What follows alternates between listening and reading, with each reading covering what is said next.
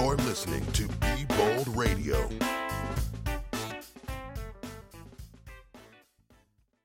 Hallo und herzlich willkommen bei Be Bold Radio, deinem Wagemut-Podcast. Zum Team gehören Tommy Siebenhühner, Janina Münker, Jörn Ogiermann und ich, Rada Arns. Heute habe ich einen ganz besonderen Mann zu Gast. Stefan Park habe ich über LinkedIn, dem weltweit größten Berufsnetzwerk, kennengelernt. Stefan ist Copywriter und LinkedIn-Imperator und er hat tausende von treuen Followern, möchte ich sagen. Auch mir ist der Mann mit dem knalligen pinken Auftritt sofort ins Auge gestochen. Und dann bin auch ich sehr schnell Followerin geworden, weil er extrem gut Geschichten erzählen kann und eben texten. Am meisten aber haben mich allerdings seine Einblicke über seine Höhen und auch Tiefen berührt, entwaffnen ehrlich für ein Business-Netzwerk. Er bezeichnet sich selbst als Quotenchinese aus Österreich. Dabei ist er gar kein Chinese. Lieber Stefan, herzlich willkommen von mir. Wo kommst du her und wer bist du denn? Magst du uns das mal erzählen?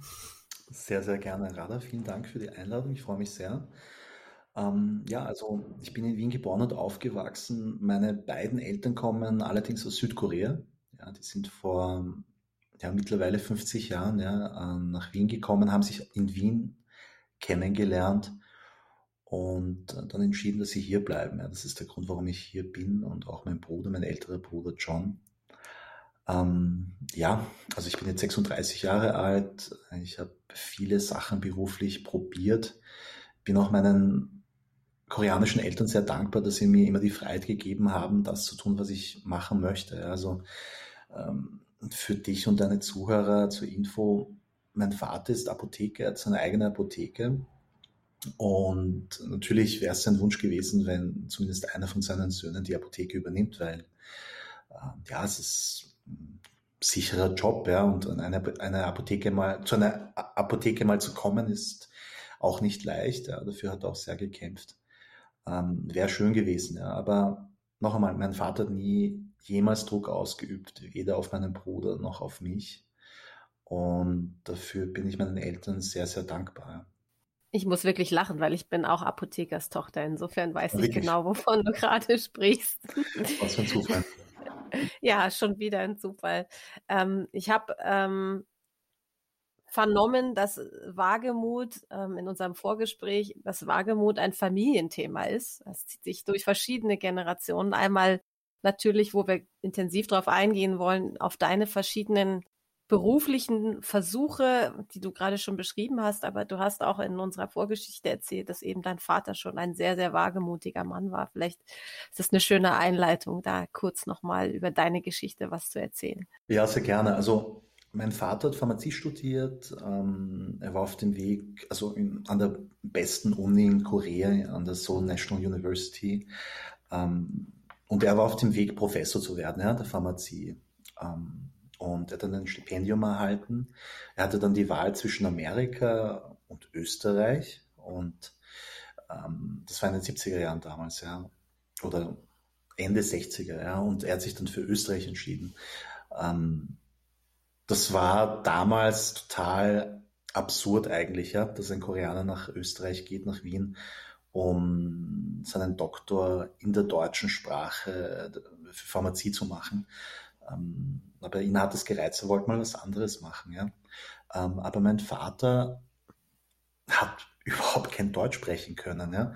Ähm, so hat äh, rudimentär, also hat einen, so einen Intensivkurs gemacht, ja.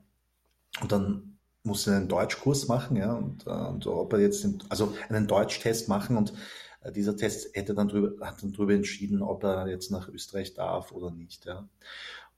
Und interessanterweise, ja, ähm, war, musste er ein Gebet übersetzen, ja, ähm, mhm. ein religiöses Gebet, also gegrüßet seist du Maria, glaube ich, ja. Und er hat das bereits gekannt, ja, weil er katholisch ist und religiös ist.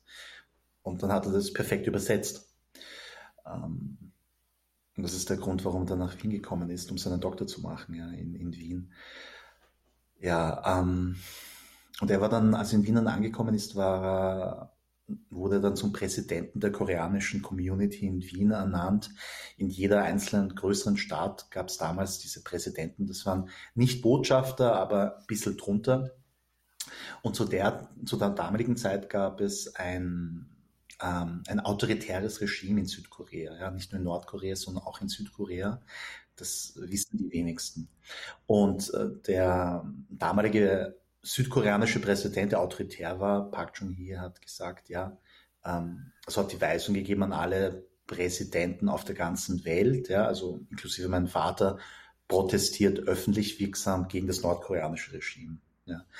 Mein Vater ist allerdings ein sehr pragmatisch denkender Mensch und hat sich gedacht, das wird niemanden interessieren, wenn jetzt ein paar Südkoreaner auf der Wiener Ringstraße, ja, ähm, ein paar Schilder hochheben, ja, halten und dann gegen Nordkorea protestieren. Und hat gesagt, nein, das mache ich nicht. Ja.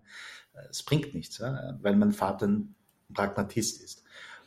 Und, und ab diesem Zeitpunkt ja, war er auf einer Staatsfeindliste ja, vom südkoreanischen Regime. Das wusste er allerdings noch nicht. Ähm, er bekam dann ein paar Wochen später einen Brief von seinem Doktorvater aus Südkorea, mit der Weisung, dass er sofort nach Südkorea zurückkehren soll, also aus Wien nach Südkorea. Und er hat das nicht verstanden, weil er war mit seinem Doktorat noch nicht fertig. Das macht überhaupt keinen Sinn, ja. Also ruft ihn an und er fragt, warum hast du mir den Brief geschrieben? Was ist los? Und dann sagt der Doktorvater zu ihm, ich habe dir gar keinen Brief geschrieben, ja. Und dann ist meinem Vater klar geworden, okay, puh, äh, das südkoreanische Regime ist äh, hinter ihm her und wenn er nach Südkorea fährt, dann wird er vielleicht ins Gefängnis, also ist er nicht mehr frei, ja, also er weiß nicht, was mit ihm passiert. Also er hat sich dann verfolgt gefühlt. Ähm, das war der Grund, warum er dann als politisches Asyl in Österreich beantragt hat, ja, weil er dann nicht, weil er nicht mehr nach Südkorea zurückkehren konnte. Und für zehn Jahre äh, hat er dann den Kontakt mit seiner Familie abbrechen müssen, weil er und auch die Telefone von seiner Familie ja, abgehört wurden vom Geheimdienst in Südkorea. Ähm, und er war dann komplett auf sich alleine gestellt. Ja. Ähm, also das hat ihn sehr, sehr wehgetan und seine Familie auch. Ähm, ja, und in der Zeit dann hat er dann meine Mutter kennengelernt, die Krankenschwester ist. Und in den 70er Jahren gab es einen akuten Krankenschwestermangel in Österreich, Schweiz und in Deutschland. Und da ist dann meine Mutter nach Wien gekommen und erst in Wien haben sie sich beide dann kennengelernt. Ja. Ähm, das ist der Grund, warum wir hier geblieben sind. Ja. Also mein Vater hat eigentlich nie den Plan gehabt, jemals in Wien sesshaft zu werden. Ja. Äh, er musste es, er hatte, er hatte gar keine andere Wahl. Und ähm, rückblickend sagte, dass mein Bruder, dass mein Vater sehr dankbar ist, ja, dass, dass wir hier geblieben sind. Ähm, weil er weiß, dass mein Bruder und ich viel freier hier aufwachsen konnten, als dass wir das je hätten können in, in Korea, wo das Bildungssystem sehr restriktiv ist und ähm, die ganze Gesellschaft, so wie sie aufgebaut ist, ja, ähm, die Leute individuell immer sehr unter Druck setzt. Ja. Und das ist mein Vater sehr froh darüber, ja, dass es so gelaufen ist, wie es gelaufen ist, ja, obwohl er sehr gelitten hat darunter. Jetzt war dein Bruder ja schon, der ist älter als du, ne? Habe ich richtig genau. im Vorgespräch. Und hat der ähm, das noch mitbekommen? Also du hast gerade gesagt, deine Eltern haben sich in den 70er Jahren kennengelernt. Da wart ihr beide noch nicht auf der Welt oder war er da schon auf der Welt und du noch nicht? Wie, wie war das? Also mein Bruder ist, ähm, also als das alles passiert ist, ist, glaube ich, mein Bruder, war mein Bruder ein Baby oder so, ja. Mhm. Also er hat das überhaupt nicht mitbekommen. Und wie war das für euch beide trotzdem, also aufzuwachsen und zu wissen, ich werde meine Verwandten in, in Südkorea nicht kennenlernen können, weil es da diese Geschichte gibt. Ähm, hast du da als Kind dir schon Gedanken drüber gemacht oder du bist einfach ganz selbstständig, selbstverständlich damit aufgewachsen? Wie war das für dich? Ich habe das überhaupt nicht mitbekommen. Also mein Vater hat mir, hat meinem Bruder und mir gemeinsam das einmal an einem Weihnachtstag, glaube ich, erzählt. Er hat so kommt's her, ich muss euch eine Geschichte erzählen. Ja, also, aber ich habe das, ich und mein Bruder haben das nicht mitbekommen, weil, also das hat zehn Jahre gebraucht und, mhm. und als die zehn Jahre dann halt vorbei waren, dann kamen dann Onkels und Tanten halt hier und da mal zu Besuch nach Wien oder so, ja, okay, gut. Ähm, also für uns, also wir haben auch nie nachgefragt, warum bist du eigentlich hier geblieben, Papa und so, ja, sondern, ah, das ist einfach so, ja, also, ähm, und da hat uns dann unser, unser Vater halt dann diese, seine Geschichte erzählt und ähm, das war schon sehr spannend, ja. Jetzt geht's ja heute auch um diesen Wagemutsbegriff. Ähm, mhm. Was verbindest du mit dem Wort oder mit dem Begriff des Wagemuts? Ich würde sagen, ähm, auf seine innere Stimme zu hören, ja, und trotz der eigenen Widerstände ja, oder und, und, und, und der äußeren Widerstände und den sogenannten Zweiflern äh, trotzdem das zu tun, ja. Ähm, mein Entscheidungsfindungsprozess ist eigentlich immer sehr einfach, ja. Also wenn ich da jetzt auf der Wegscheide bin und mich dann entscheiden muss, was machst du? Und, und wenn ich weiß, hm, das ist eine große Lebensentscheidung, die Einfluss auf die nächsten Jahre oder womöglich auf mein ganzes Leben haben wird, dann stelle ich mir eine Frage. Ähm, wenn ich alt bin, wie werde ich mich dabei fühlen, wenn ich mich jetzt für die eine oder die andere Sache entschieden habe? Ja? Magst du uns mal von so ein paar Situationen aus deinem Leben erzählen oder vielleicht auch von der ersten? Hast du da irgendwie eine, eine Erinnerung, wann du zum ersten Mal genau vor so einer Situation standst? Ja, also zum Beispiel, ja. Ähm, ich bin relativ, also relativ jung. Ich bin mit 25 Jahren Vater geworden, ist jetzt äh, auch nicht, auch nicht alt oder jung, also normal. Ähm, und, aber es war eine Überraschung, also weil die Kindesmutter, ich habe sie nur vier Monate gekannt, ja. Ähm, das war auf jeden Fall nicht geplant und sie ist dann schwanger geworden. Und, ähm, aber ich war guter Ding, ich war optimistisch. Ja, und ich habe mir, habe mir dann selbst die Frage gestellt, hm, äh, in Zukunft würde ich es bereuen, wenn ich jetzt das Kind nicht hätte oder wenn wir eine, eine Abtreibung gemacht hätten und die Antwort wäre wahrscheinlich ja gewesen, ja, weil es, es, also in meiner konkreten Situation gab es jetzt keinen Grund, es nicht zu probieren, ja, weil ähm, ich war sehr verliebt, ja, in die, in die, in die, in, also in die Frau. Und ähm, wir haben uns nicht gut gekannt, das stimmt, aber wir waren guter Dinge ich war mit dem Studium fast fertig und hatte dann auch einen Job in Aussicht. Also finanziell wäre es auch ausgegangen. Ja. Also ja, probieren wir es einfach. Ja. Das war so mein Mindset. Ähm, naja, die Ehe hat leider nicht geklappt. Also es war äh, sehr schwierig, ja, aber unser Sohn Felix ist gesund und äh, lebhaft und glücklich, das ist die Hauptsache. Und es war rückblickend natürlich die richtige Entscheidung, ja, gar keine Frage. Ähm, aber ich möchte auch nicht, auch nicht ähm, das unter also ich möchte auch sagen, dass die Ehe eine sehr herausfordernde Zeit für mich war und auch für, für meine Ex-Frau mittlerweile. Ähm, wir beide haben da sehr, sehr gelitten darunter. Äh, wir, wir beide waren wirklich die inkompatibelsten Personen, die jemals zusammen waren in der Geschichte der Menschheit. Das sage ich immer zum Spaß, aber äh, das war keine gute Zeit, wirklich nicht. Ähm, aber gleichzeitig habe ich durch diesen Schmerz und durch die Zeit, die sehr schwierig war, sehr viel gelernt, ja, äh, über die Tiefen des Menschseins, ja. Ähm, und auch was Depression bedeutet, ja. Also ich bin da während der Ehe bereits und auch danach in eine tiefe Depression geschlittert. Früher dachte ich immer, Depression, das ist ja nur Einstellungssache. Man muss ein, also alle Leute, die depressiv sind, die müssen einfach nur äh, ihren Ausblick auf das Leben ändern, ja, und dann geht schon. Äh, und dann habe ich gemerkt, pff, ich war damals so ignorant einfach, ja. Summa summarum, diese ganze Erfahrung mit der Ehe und mit der Scheidung und auch wie es jetzt läuft, ähm, hat mir gezeigt, dass, ähm, dass ich am meisten lerne, halt, wenn ich wirklich durch ein tiefes Tal gehe. Ja? Das klingt, mhm.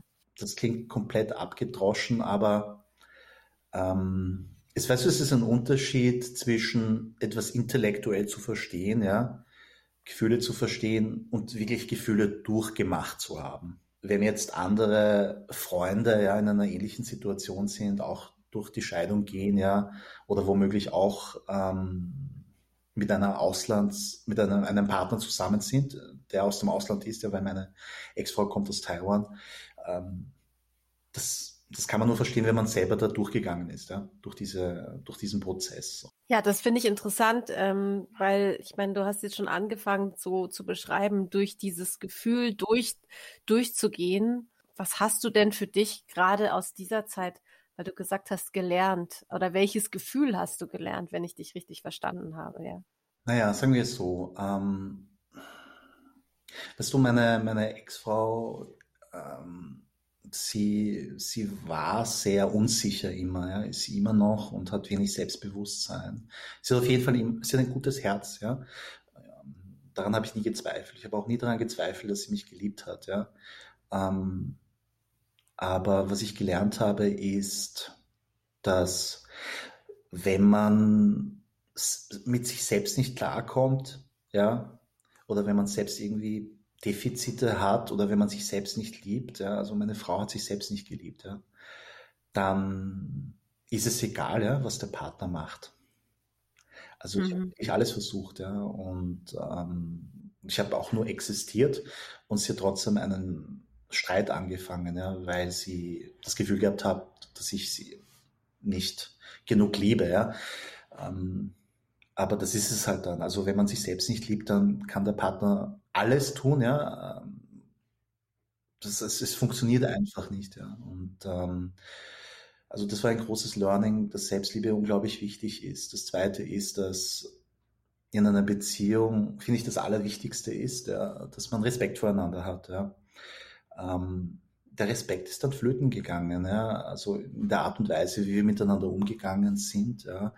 Ähm, also die Streitkultur, die wir hatten, das war einfach katastrophal. Ja, natürlich emotional aufgeladen, sehr viel Frust, aber ähm, das war schon schlimm.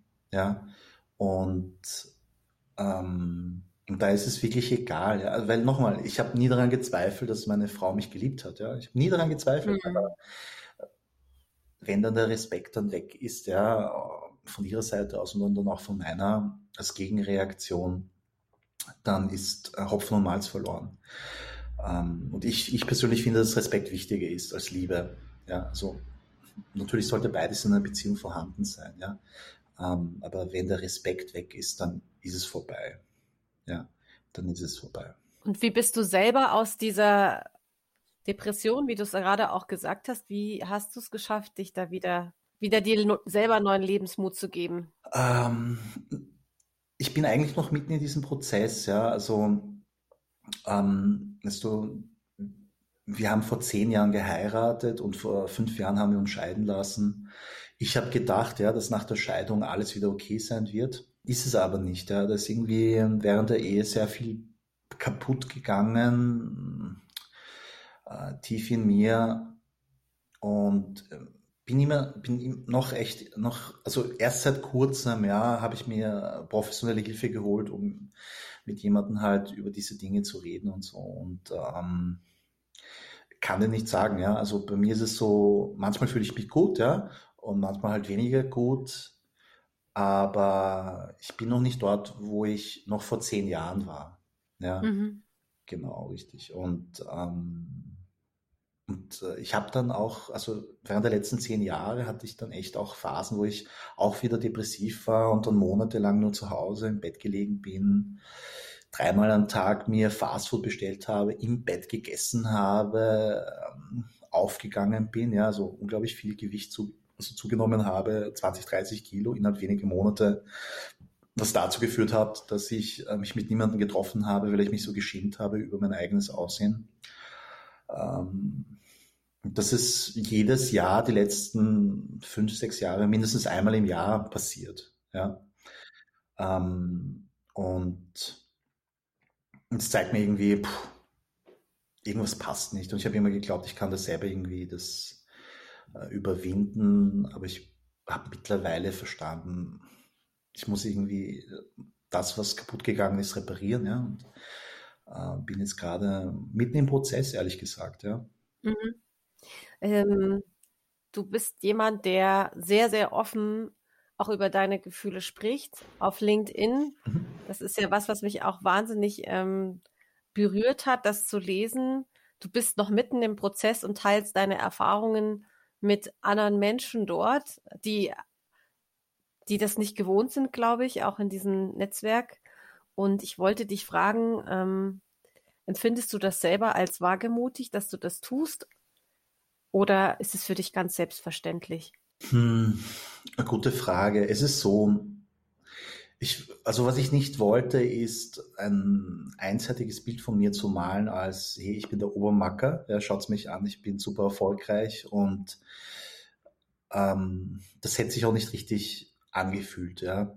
Und das ist auch etwas, was ich, ich meine, das ist so diese Instagram-Krankheit, ja, wo diese ganzen Poser da sind und diese Fotos und so, so komplett künstlich, ja. Äh, da kommt mir wirklich das Kotzen, ja, wenn ich das sehe. Also ich möchte jetzt nicht alle über den Kamm scheren, aber ich glaube, wir wissen ja, äh, was ja. ich meine. Ja. Und ähm, ich wollte das nicht auf LinkedIn, weil ähm, ich wollte wirklich ein realistisches Bild malen. Also mein Ziel war es jetzt auf LinkedIn, mich nicht auszukotzen psychologisch, sondern wirklich Mehrwert zu bringen, ja, und, und auch unterhaltsam zu sein und auch mit einem Augenzwinkern und äh, die Leute zum Schmunzeln zu bringen. Das, so habe ich begonnen, ja. Und dann habe ich begonnen, Geschichten zu erzählen, ja, auch aus meinem Leben, ähm, weil Geschichten die Leute, also weil die Leute sich einfach Geschichten besser merken, ja. Ähm, und ähm, das ist dann halt sukzessive persönliche geworden, ja. Äh, einfach aus dem Grund, ja, weil weil ich glaube, dass ich mehr Leuten helfen kann, äh, wenn sie sehen, es ist nicht alles perfekt, ja. Und auch bei mir ist es nicht perfekt. Und das ist auch vollkommen in Ordnung und dass alles ein Prozess ist. Ähm, das, ja, das, das kommt gut an, das freut mich sehr. Ja, es ist für mich nicht Selbstzweck, sondern es geht einfach darum, ein realistisches Bild zu zeichnen. Und, ähm, und auch die Vielschichtigkeit ja, meiner Person zu kommunizieren. Also ich bin ja nicht nur Unternehmer oder nicht nur Copywriter oder Marketing-Experte, sondern da ist auch ein Mensch dahinter, ja, und der hat auch Zweifel, der hat auch Wünsche, der hat auch Sehnsüchte und ähm, das ist auch vollkommen in Ordnung, ja. Der Effekt ist, dass die Leute das Gefühl haben, dass sie mich bereits sehr gut kennen, ja, und auch mir vertrauen. Ja und obwohl ich mit denen noch nie gesprochen habe, ja, ähm, freut mich natürlich sehr. Ähm, die Leute kommen mit der Motivation, also wenn sie mir eine Nachricht schicken, wenn sie mit mir zusammenarbeiten wollen, sie kommen bereits mit auf mich zu mit der Motivation, okay, Stefan, ich möchte mit dir zusammenarbeiten und dann ist es nur eine Preisfrage. Wie ist es, ähm, deine ganze Lebenserfahrung, auf die wir gleich auch noch ein bisschen detaillierter zu sprechen kommen, ähm, aber wir sind gerade eben bei deiner aktuellen Arbeit. Wie, wie hast du einen, was hast du für einen Blick auf Menschen? Ich weiß, dass du sehr kurzer Zeit sehr viel wichtige Informationen aus Menschen ähm, herausziehen kannst, um richtig gute Texte zu schreiben. Aber was würdest du sagen? Wie hat deine Lebenserfahrung dich ähm, beeinflusst mit dem Blick auf die Person, mit der du dann sprichst? Was siehst du? Ich, ich weiß nicht, also ich, ich, ich möchte jetzt nicht mir anmaßen, dass ich Leute schnell lesen kann. Weiß ich nicht. Das müssen andere beurteilen. Ähm, aber wenn ich sehe, irgendwas passt nicht oder jemand ist emotional blockiert oder jemand ist nicht echt mir gegenüber, dann spreche ich das an. Ja, komplett. Mhm. Also beispielsweise, ich hatte vorhin jemanden, also das ist ein paar Monate her, ja, so ein Erstkundengespräch. Und der war mir irgendwie ein bisschen zu cool, ja. Also der war mir zu glatt, zu allglatt, ja. Das ist mir komplett gegen den Strich gegangen. Ja? Das war mir total unsympathisch und ich habe ihm gesagt, hey du, ähm, ich habe irgendwie das Gefühl, ja, dass du eine, gerade eine Maske aufsetzt, ja. Und das finde ich gerade irgendwie voll zum Kotzen. Ja, also, ja, und das war ein Kundengespräch, ja. Also, äh, also der wollte mit mir zusammenarbeiten. Ich sage, jetzt sei mal real bitte, sei mal echt. Es ist, so, weil ich habe irgendwie gerade das Gefühl, ich rede gegen eine Wand, ja, und das, das, ja, das bringt nichts, ja. Also kann man das Gespräch gleich, gleich beenden, ja. Und der war dann überrascht, ja. Der war echt überrascht. Ähm, hat sich dann nachher nicht mehr gemeldet, also, und dann hat sich er, dann hat er sich ein paar Monate erst später gemeldet, ja, und ist zum Kunde geworden, interessanterweise. Ähm, ja, also das kommt vor. Also ich bin da schon sehr direkt und offen. Ähm, ich verunsichere Leute auch. Ja? Ähm, also interessanterweise, ist nicht mein Ziel, das ist kein Selbstzweck, sondern ähm, weißt du, wenn ich jetzt mit jemandem rede, dann sage ich Servus, Servus, okay, wo drückt der Schuh? Ja, so beginne ich. Ich sage jetzt nicht, wie ist das Wetter bei dir oder wie läuft's bei dir oder wie geht's dir. Nein, ich sage sofort, wo drückt der Schuh? Ja, ähm, ja, und dann sind die Leute überrascht, okay, gut, passt, direkt, schön. Äh, oder manche hm, sind da verunsichert. Ich hatte letztens jemanden, ja, das war auch, also das ist, ich bin kein Coach, ja, aber ich habe das überhaupt nicht, ich habe auch keine Coaching-Ausbildung, gar nichts. Aber ich habe da gemerkt, pff, äh, die ist emotional blockiert, komplett, ja. Und ich habe ihr das gesagt, du bist emotional blockiert, du brauchst keine neue Positionierung von mir, du musst mit jemandem reden, der diese emotionale Blockade auflöst, ja. Mach das bitte. Und äh, das hat ihr echt zu denken gegeben. Ja? Und äh, sie hat dann gesagt, also normalerweise ja, lasse ich mir von anderen Leuten nichts sagen, hat sie gesagt, aber äh, du hast mich da echt komplett verunsichert ja, und zum Grübeln gebracht, Stefan. Ähm, ja, und sie, sie macht das jetzt. Also sie, sie holt sich da Hilfe und sagt, ja, wenn das erledigt ist, dann komme ich nochmal auf dich zu. Das finde ich super.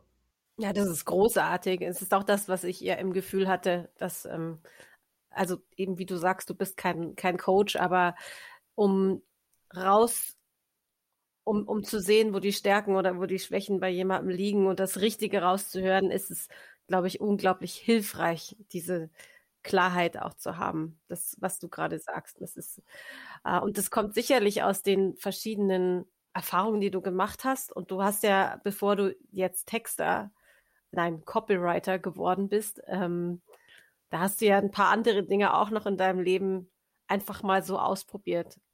Magst du uns mal einen Einblick geben über ja, deine verschiedenen Dinge, die du so gemacht hast in deinem Leben. Ja, gerne. Also ich habe eine Fachhochschule für Eventmanagement gemacht, habe dann ein Praktikum in München gemacht als Eventmanager, habe dann auch ein Jobangebot bekommen, ähm, weil ich mich reingehangen habe. Ich habe sogar im Büro ähm, geschlafen, weil einfach so viel zu tun war und habe aber das Jobangebot dann nicht angenommen, weil ich war so überarbeitet.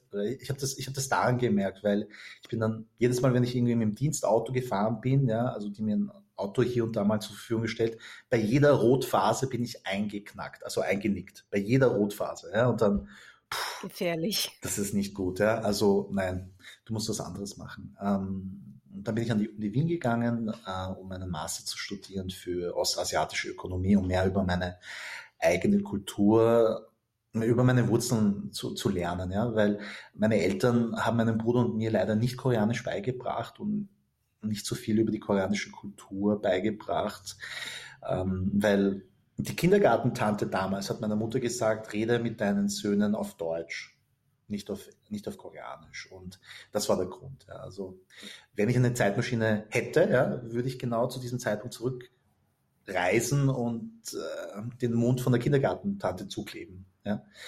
Ähm, genau. Aber ja, das war immer irgendwie so ein Thema, wo ich mich ähm, Minderwertigkeit gefühlt gefühlt habe, weil ich schaue aus wie ein Asiater, aber ich kann keine asiatische Sprache, also sprich Koreanisch sprechen. Ja.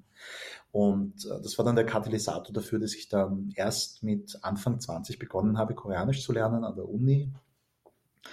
Ähm, ich war dann auch, Korea, auch in Korea für knapp ein halbes Jahr und da war mein Level passabel. Ja. Also ich rede wie ein kleines koreanisches Mädchen mit einem dicken Wiener Akzent. Das ist mein Level gerade, ja. so. ja. Genau. Also ja, und ich habe dann, also mein, mein, mein Professor hat mich dann gefragt, ob ich nicht vielleicht ein Doktorat machen möchte und an der Uni arbeiten möchte für vier, fünf Jahre, wo ich auch ähm, Studenten unterrichte. Also quasi so die Vorstufe zum Professor ähm, habe ich gerne angenommen. Ne? Ich fand das interessant und spannend. Also es hat sich zumindest interessant und spannend angehört.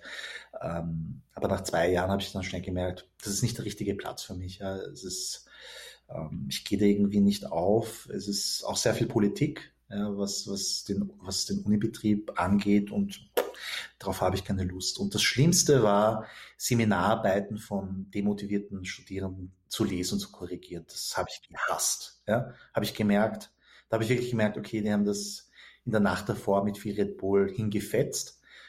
Und man muss da trotzdem halt alles korrigieren, ja, auch Zitierfehler anmerken und so weiter. Und ähm, da habe ich wirklich Wochen damit verbracht, ja, und ich habe gewusst, das bringt nichts, ja, das ist wurscht. Ähm, ja, genau. Also das habe ich dann vier, fünf Jahre gemacht. Ich habe meine Doktorarbeit nie abgeschlossen, habe das auch nicht bereut. Ich habe gewusst, dass das, das ist nicht mein Weg und das war irgendwie auch zeitgleich mit der Scheidung, ja. Also halt nachdem der Vertrag abgelaufen ist an der Uni, war dann auch die Scheidung. Und ähm, dann habe ich das erste Korean Fried Chicken Restaurant in Wien aufgemacht und habe dann für fast zwei Jahre jeden Tag Hühnchen frittiert, ja, und auch ausgeliefert. Ähm, als kompletter Quereinsteiger. Das Essen ist gut angekommen, aber ich hatte keine Ahnung, was äh, die richtige Kalkulation von Essenskosten betrifft, ja, und äh, Inventur und, und solche Dinge. Und das hat mir betriebswirtschaftlich das Genick gebrochen. Und habe dann nach zwei Jahren gesagt, na, ich kann nicht mehr. Ja. Ich arbeite wie ein Hund und es bleibt nichts liegen. Wir haben sogar ein, ein, ein, ein Angebot bekommen von einer Investorengruppe, um ein, eine zweite Location aufzumachen in, in ähm, also in einer guten Gegend in Wien. Und das war auch wieder so einer dieser Entscheidungen, mache ich das? Mhm. Oder ziehe ich nach Taiwan, wo, wo mein Sohn ist? Ja, und, und dann habe ich nochmal gefragt, okay, wenn ich alt bin, was würde ich machen oder was wäre die richtige Entscheidung gewesen? Und es war eindeutig, äh, bei meinem Sohn zu sein. Ja. Genau, das habe ich noch gemacht. Ich habe dann remote dort gearbeitet in Taiwan als ähm, Social Media Manager. All meine Kunden waren aus Österreich, Deutschland und der Schweiz. Ähm, das hat halbwegs geklappt. Ich habe mich da nicht wohl gefühlt. Ähm, also Taiwan ist schön und nett und so weiter, ähm, aber irgendwie, ich war, was, was meine Arbeit betrifft, nicht wirklich gut, muss ich auch ganz ehrlich sagen. Ja? Mhm. Ich, weiß nicht, woran es gelegen ist, ja, weil ich mache ja jetzt auch Content, aber ich war damals noch nicht so gut. Ja? und habe immer von der, von der Hand in den Mund gelebt und war mein ganzes Erwachsenenleben immer tief im Minus, immer 10.000 Euro. Das war mein Rahmen. Ähm, glaub, da gab es auch Phasen, wo ich echt keine Kohle hatte ja, und äh, ich für Wochen nur Reis essen musste oder konnte. Und ähm, das hat mich auch geprägt. Ja. Ähm, es war eine schwierige Zeit.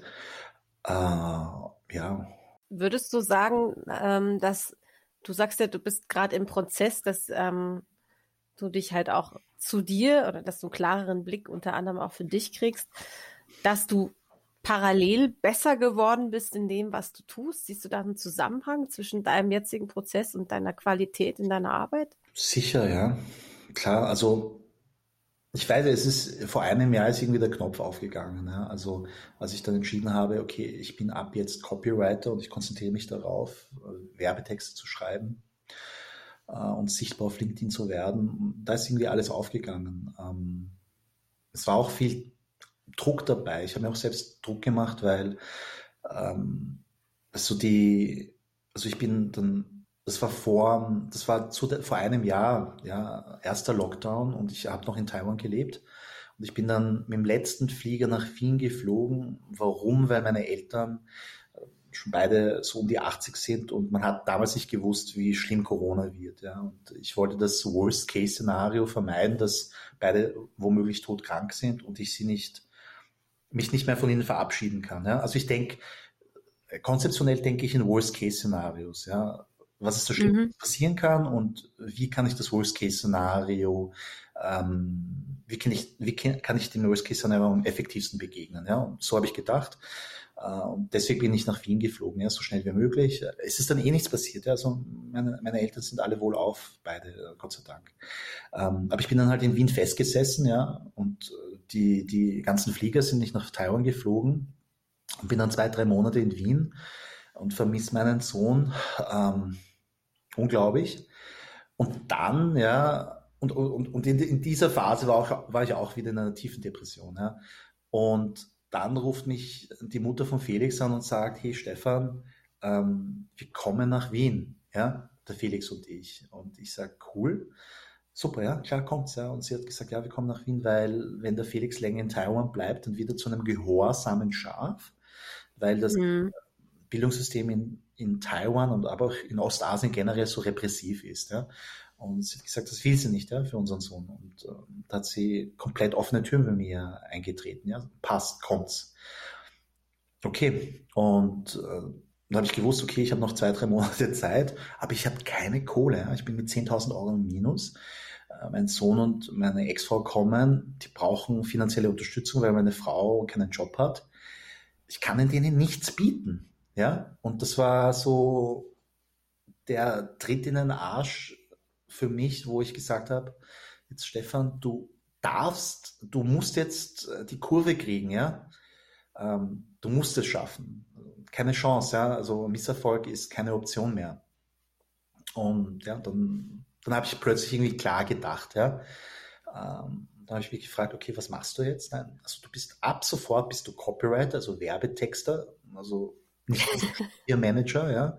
Und, äh, und du schaust, dass du der, der Copywriter wirst, ja, im deutschsprachigen Raum auf LinkedIn. Dieses Ziel habe ich mir gesetzt, ja. Und dann habe ich mich halt komplett neu positioniert, ja, und äh, begonnen täglich Content zu machen. Und das ist dann explodiert, ja, das ist dann äh, explodiert und äh, seitdem mache ich das ja seit einem Jahr in der Intensität. Ähm, mein Leben hat sich komplett verändert, äh, auch mein Selbstbewusstsein, ja, was meine was meine Expertise betrifft und so weiter, bin da sehr dankbar dafür auch und auch gleichzeitig sehr, ähm, wie soll ich sagen, missbewusst, ja. Also ich, ich, so, ich, ich muss mich dazu zwingen, ja, dazu zwingen, nicht äh, größenwahnsinnig zu werden, wenn du weißt, was ich meine. Mm, ja, also kann mir, ich mir vorstellen. Ja, also mir ist das wirklich sehr wichtig, äh, alles zu tun, um auf dem Boden zu bleiben, weil ich weiß, wie sich das vor kurzem, bis vor kurzem angefühlt hat, am Boden zu sein, ja. Also wenn ich mir die ähm, Situationen, gerade die Extremsituationen anschaue, die du erlebt hast, von eben nach Taiwan zu gehen oder ohne Ahnung ein, ein, eine Fastfood-Kette aufzumachen, so wie du es jetzt gerade auch gesagt hast, mhm. ähm, das fühlt sich immer für mich so an, als ähm, wäre das du wärst so, sozusagen quasi am Existenzminimum und dann kommt so eine Idee und dann machst du das und legst du wirklich alles irgendwie da rein. So fühlt sich das für mich an und mich würde interessieren bei dir, was für einen Bezug hast du noch zur Angst? Also was spielt, was ist Angst noch in deinem Leben, nachdem du so viele Dinge erfahren hast? Na, oh ja, Angst spielt nach wie vor eine Rolle. Also meine größte Angst ist, hm, dass ich die Verbindung zu meinem Sohn verliere. Ja, das ist meine größte Angst. Das ist die ist allgegenwärtig, weil leider ja die Kommunikation zwischen meiner Ex-Frau und mir leider komplett abgebrochen ist, ja, mit Januar. Ja, also das ist schwierig für mich, weil ich habe, äh, also ich habe den ganzen Januar den Felix nicht gesehen, ja, und ich habe sie nicht erreicht, ja, auch nicht telefonisch, per Mail, gar nichts, ja. Mhm. Ich, ich, kam mir da komplett hilflos vor, ja, und das ging dann halt so weit, dass ich dann halt ja das Jugendamt anrufen musste, ja ähm, zu, zu fragen, was können Sie machen, wie können Sie mir helfen, ja. Und äh, ich habe dann auch eine Anwältin eingeschaltet und das Gericht und äh, die haben sie alle nicht erreichen können, ja. Auch und die hat auch Briefe ignoriert und so weiter.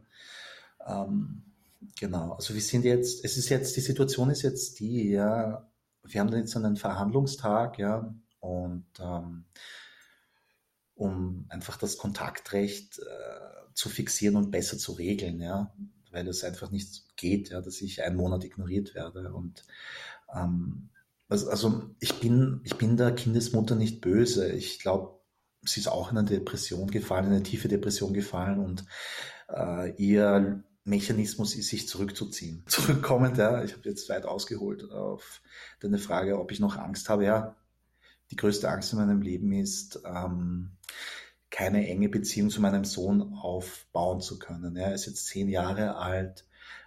Weißt du, und wir haben jetzt, das Zeitfenster wird immer kleiner, ja, also ich, also es gibt nicht viele Jahre, die uns übrig, die mir übrig bleiben, wo er noch Zeit mit mir verbringen möchte ja, und spielen möchte. Weil dann kommen Jungs und Mädchen und Freunde und andere Dinge, die wichtiger sind. Und das ist vollkommen in Ordnung. Ähm, aber für diese Zeit kämpfe ich, ja. Für diese Phase auf jeden Fall. Wie ist denn das?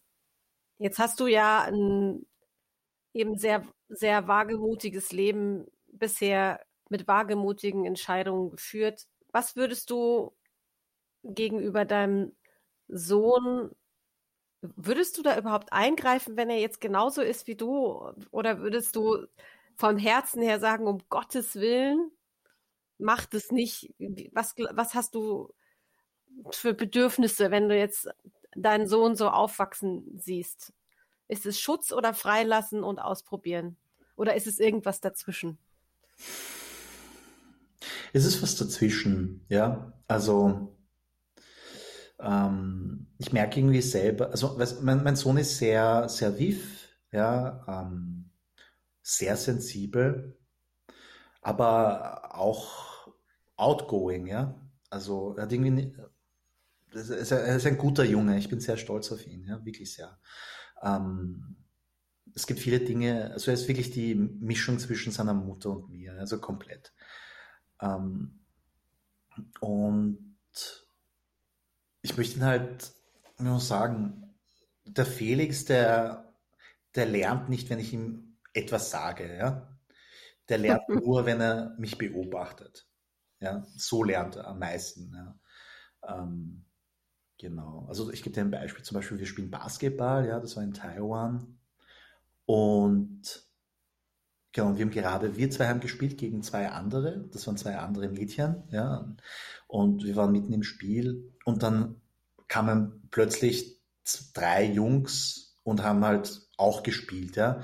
Aber wir waren mitten im Match gerade, ja, und wir waren eh gleich fertig, ja. Und dann sage ich halt so den Jungs, hey, äh, könnt ihr kurz warten, bitte? Wir sind gleich fertig, ja, wir spielen gerade ein Match, ja. Und das, ich, ich habe gesehen äh, am Gesicht von Felix, das hat ihn komplett imponiert, ja, dass ich da so deutlich bin und sage, und das ist unüblich, ja, für die asiatische Kultur. Das würde man in Taiwan nicht machen, ja. Aber, ja, und so lernt der Felix, ja. Aber um solche äh, Lernerfahrungen hervorzurufen, muss ich mit ihm Zeit verbringen, ja. Und muss ja. mit ihm spielen. Wo holst du deine Inspiration her? Wo holst du sie selber her? Ähm, ja, also ich, ich äh, schaue sehr viel YouTube, ja äh, lese auch äh, und auch sehr viele, lese auch sehr viele Hörbücher. Ja. Ähm, und da, da hole ich mir die Inspiration her. Also ich lerne extrem viel und ähm, ja, also das ist extrem wichtig für mich, ja, dass ich jeden Tag irgendwie ein, zwei neue Gedanken, über die ich nachdenken kann, aufsauge.